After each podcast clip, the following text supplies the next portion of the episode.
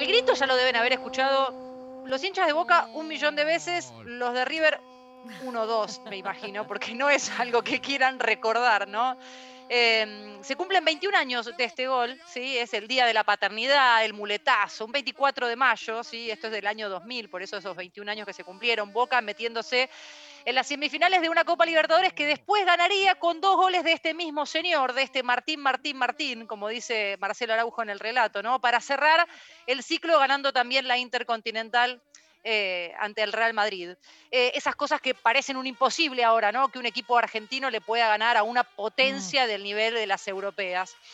La previa de todo este partido, ¿no? De este partido em, por los cuartos de final de aquella Copa Libertadores, el tolo gallego de Ted River en ese momento diciendo que si Bianchi ponía a Palermo, que venía de lesionarse en noviembre del año anterior ante Colón, un partido de sábado a la noche. Me acuerdo porque yo estaba laburando con ese partido particularmente. Eh, y recuerdo que cuando recibe la falta, que, que, que, lastima, que se cae, se golpea, nadie sabe muy bien qué pasó, dijimos, uh, mirá si se lesiona, tiene 99 goles, ese día estaba esperando para meter su gol 100. Eh, cosa que ocurrió, porque festejó su gol 100 eh, y después, un rato más tarde, en realidad al otro día, con los estudios en la mano, se confirmaría finalmente que Martín Palermo se rompía los ligamentos cruzados. Oh. Eh, este partido, el 24 de mayo, era su regreso. Si bien se hablaba de que iba a tardar nueve meses en recuperar esa rodilla lastimada, tardó nada más que seis.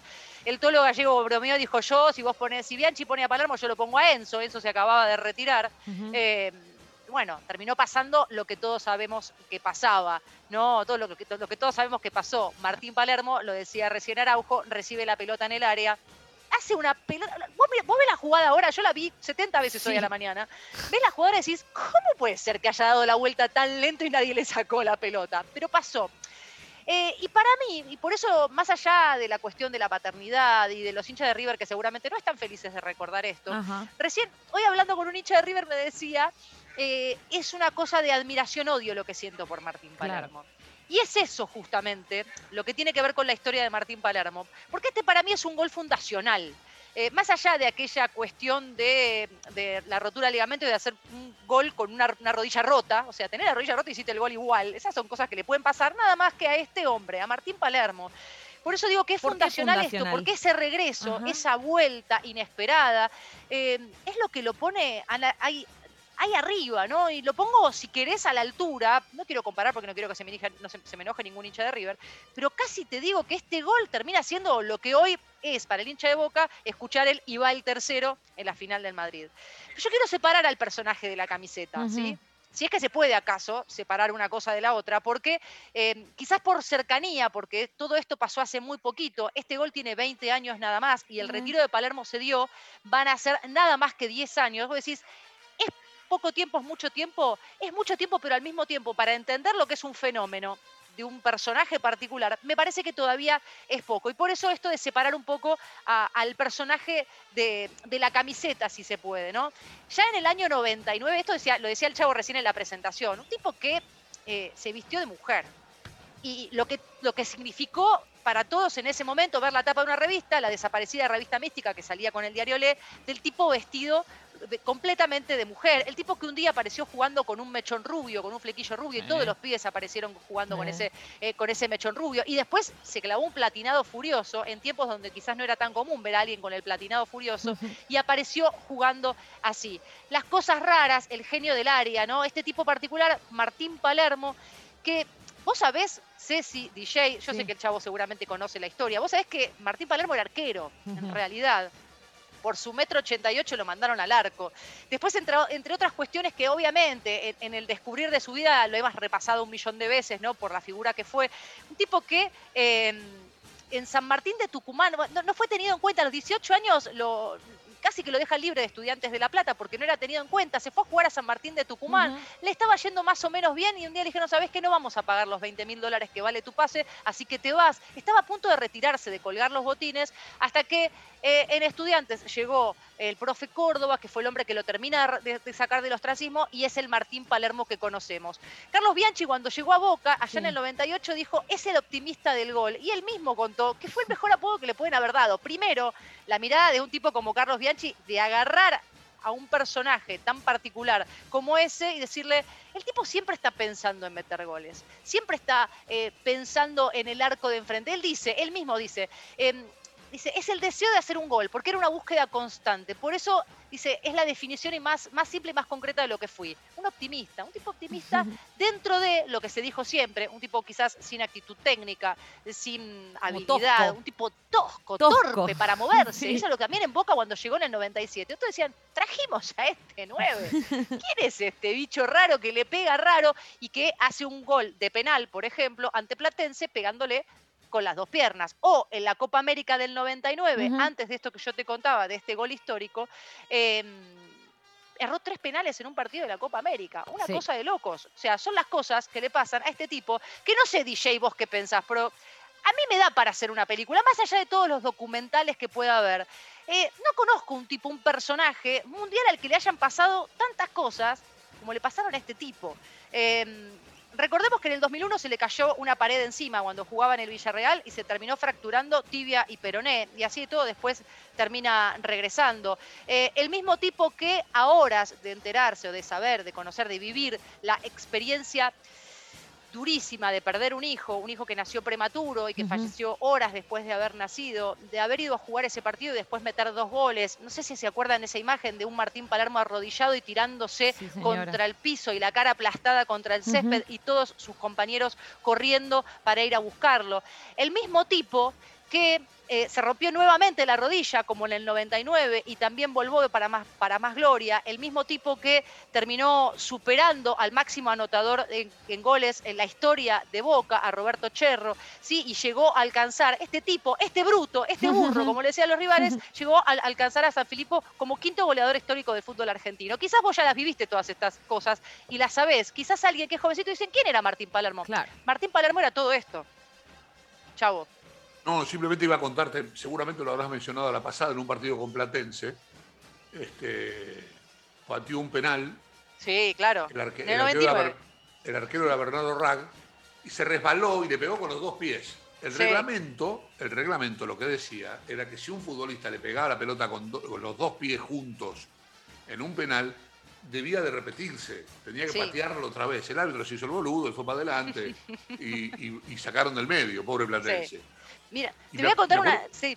Yo estaba, yo estaba en tribuna caliente y me acuerdo que yo fui con el reglamento en la mano a discutir esto. Todo el mundo hablaba de. Pasaba lo mismo de hoy. La televisión es un antro de elogios.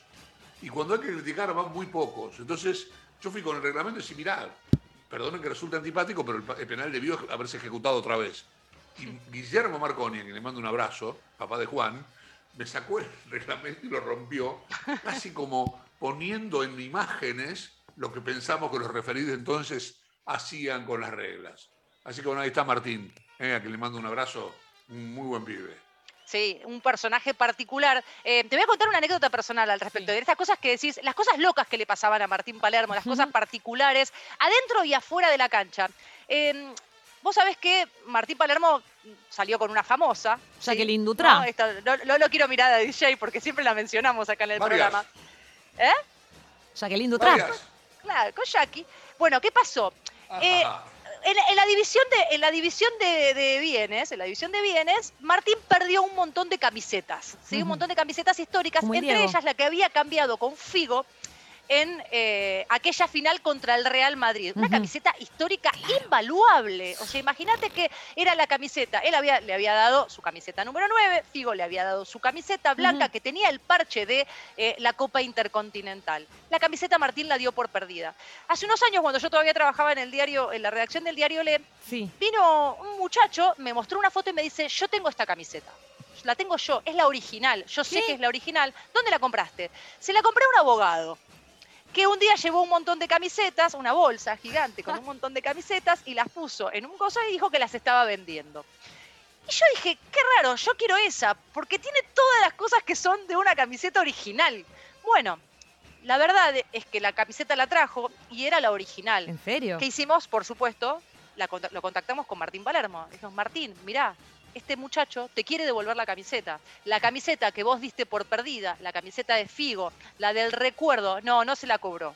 El pibe se la terminó dando gratis. Obviamente Martín le dio una camiseta y, alguna, y, tuvo algún otro detalle que por supuesto conservaron en la intimidad. Pero estas cosas son las que le pasan a Martín. Perdió la camiseta, una de las camisetas más valiosas, de su momento quizás más alto a nivel y después pasaron un montón de cosas más con Martín Palermo, pero es aquel momento, campeón de la Intercontinental con el Real Madrid, una camiseta que dio, perdido, que dio perdida en un divorcio bastante particular y de repente la termina, la termina recuperando. Pero quiero cerrar, y en esto me refería quizás a la cuestión de la camiseta, ¿sí? Quiero que escuchemos este grito para sacarle la camiseta de boca y también recordar ah, esto que a todos los argentinos nos dio Martín Palermo. Pelota le quedó para el Pocho, pegale. Ahí va el Pocho. Ay, la piel de gallina, la piel de gallina. La piel de gallina, Claudia. Llovía, llovía. Sí, bueno, imagínate toda la épica que tuvo la historia de Martín Palermo. Este día, este gol, minuto 47, Perú estaba bien patado el partido en el minuto 89 por las eliminatorias. Eh, Martín Palermo termina metiendo este gol, termina en cuero, ¿sí? abajo del agua, Maradona tirándose. Bueno, pero son detalles que en la lluvia no se vieron. No veían el partido. Estuve escuchando todos los relatos que había y Mariano Clos, este es el de Pollo Viñolo. El, relato de Mariano Clos dice, creo que se la dio, porque no se veía. En el relato se escucha la cantidad de lluvia que cae. yo en esto no algo? entrar. Una, más, una, chiquita. Ese gol, yo estaba haciendo el partido para Radio del Plata, estaba relatando, el, creo, no me acuerdo si el cabezón la daga o quién. Y se me levanta adelante Escuchá DJ, ¿eh? Y Se me levanta delante de donde estábamos mirando Eugenia Tobal con una remera toda empapada. Me abre los brazos así. Upa. Se me puso. ¿Viste, la, ¿viste los Qué bien que te acordás. Claro, te acordás re bien vos. no te lavaste la mano. No, no, no toqué nada. Yo estaba, teníamos un vidrio delante, yo estaba dentro de una cabina pero delante ya me había visto Eugenia, me hacía señas, me conocía de duro de domar. Entonces me hacía señas, qué cagada, qué pena. Habíamos jugado bastante mal y estábamos sufriendo mucho, quedábamos sin chance casi para el Mundial. Después nos clasificamos de milagro en, Uruguay. Y, entonces cuando hace el gol Palermo, se da vuelta. ¿Viste, ¿Viste los concursos de remeras mojadas? Claro, a bien americano. Se, me congela. Bueno, decía, se, fue, se terminó congelando. Debe ser el frío que cayó aquella noche que sigue cayendo. Se acordó de la Tobal y, se agarró la tensión. Y se, frizó todo. Bueno, cuestión. Ahí, ese, ahí, está, ¿Qué pasó? ¿Me escucharon lo que dije o no? Se frizó. No, se frizó todo, chavo. Eh, bueno, Después de aquel gol, que es el que le termina dando Maradona en palomita, él en el agua, después Maradona lo termina, lo, termina llevando al Mundial, en el Mundial de Sudáfrica se termina convirtiendo en el gol, en el, en el debutante más longevo en convertir un gol, ese, ese Mundial en el que Messi no hizo ningún gol, bueno, Martín Palermo hizo hizo un gol que quedará grabado en la historia. Bueno, hoy era un día para celebrar a este personaje tan particular, a 21 años de aquel gol del muletazo eh, y a poquito nada más de los 10 años, de los primeros 10 años en que se retiró este personaje único que tuvo el fútbol argentino, que hoy quizás todavía no lo podemos, em, no podemos entender todavía lo que significa. Pero cuando hablamos de épica, siempre vamos a tener que hablar de este tipo, de Martín Palermo.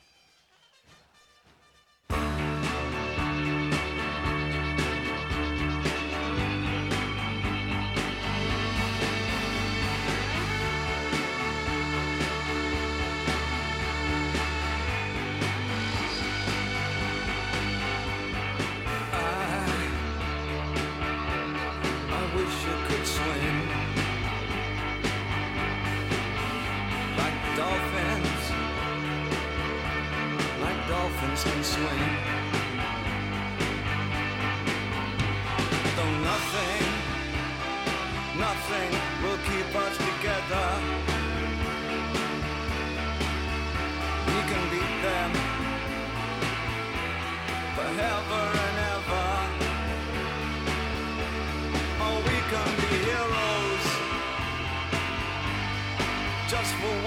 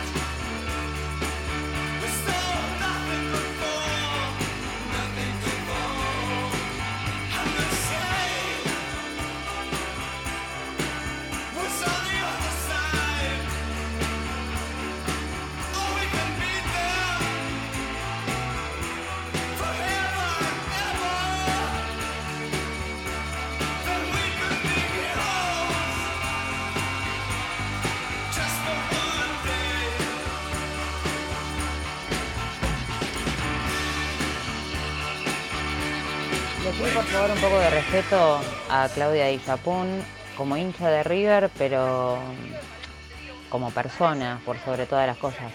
¿Cómo me vas a comparar, amiga? Si así, lo sufrí, no lo olvidamos. Pones el audio y duele un poquito el corazón. Eh, pero te pido por favor, eh, iba el tercero, iba el tercero, iba el tercero. Pongan eso. ¿Saben qué? Pongan ese audio, pongan ese audio. Les quiero. Bueno, hoy nos tocó hablar de, hablar de Palermo, hablar del gol del muletazo. Perdón a todos los hinchas de River, perdón, Miki, pero bueno, este personaje es así. Y para cerrar esta historia épica, ¿qué le podrían haber regalado el día de retiro a este muchacho? Y sí, al tipo le regalaron un arco. ¿Dónde te pones un arco, amigo? ¿Qué vamos a hacer?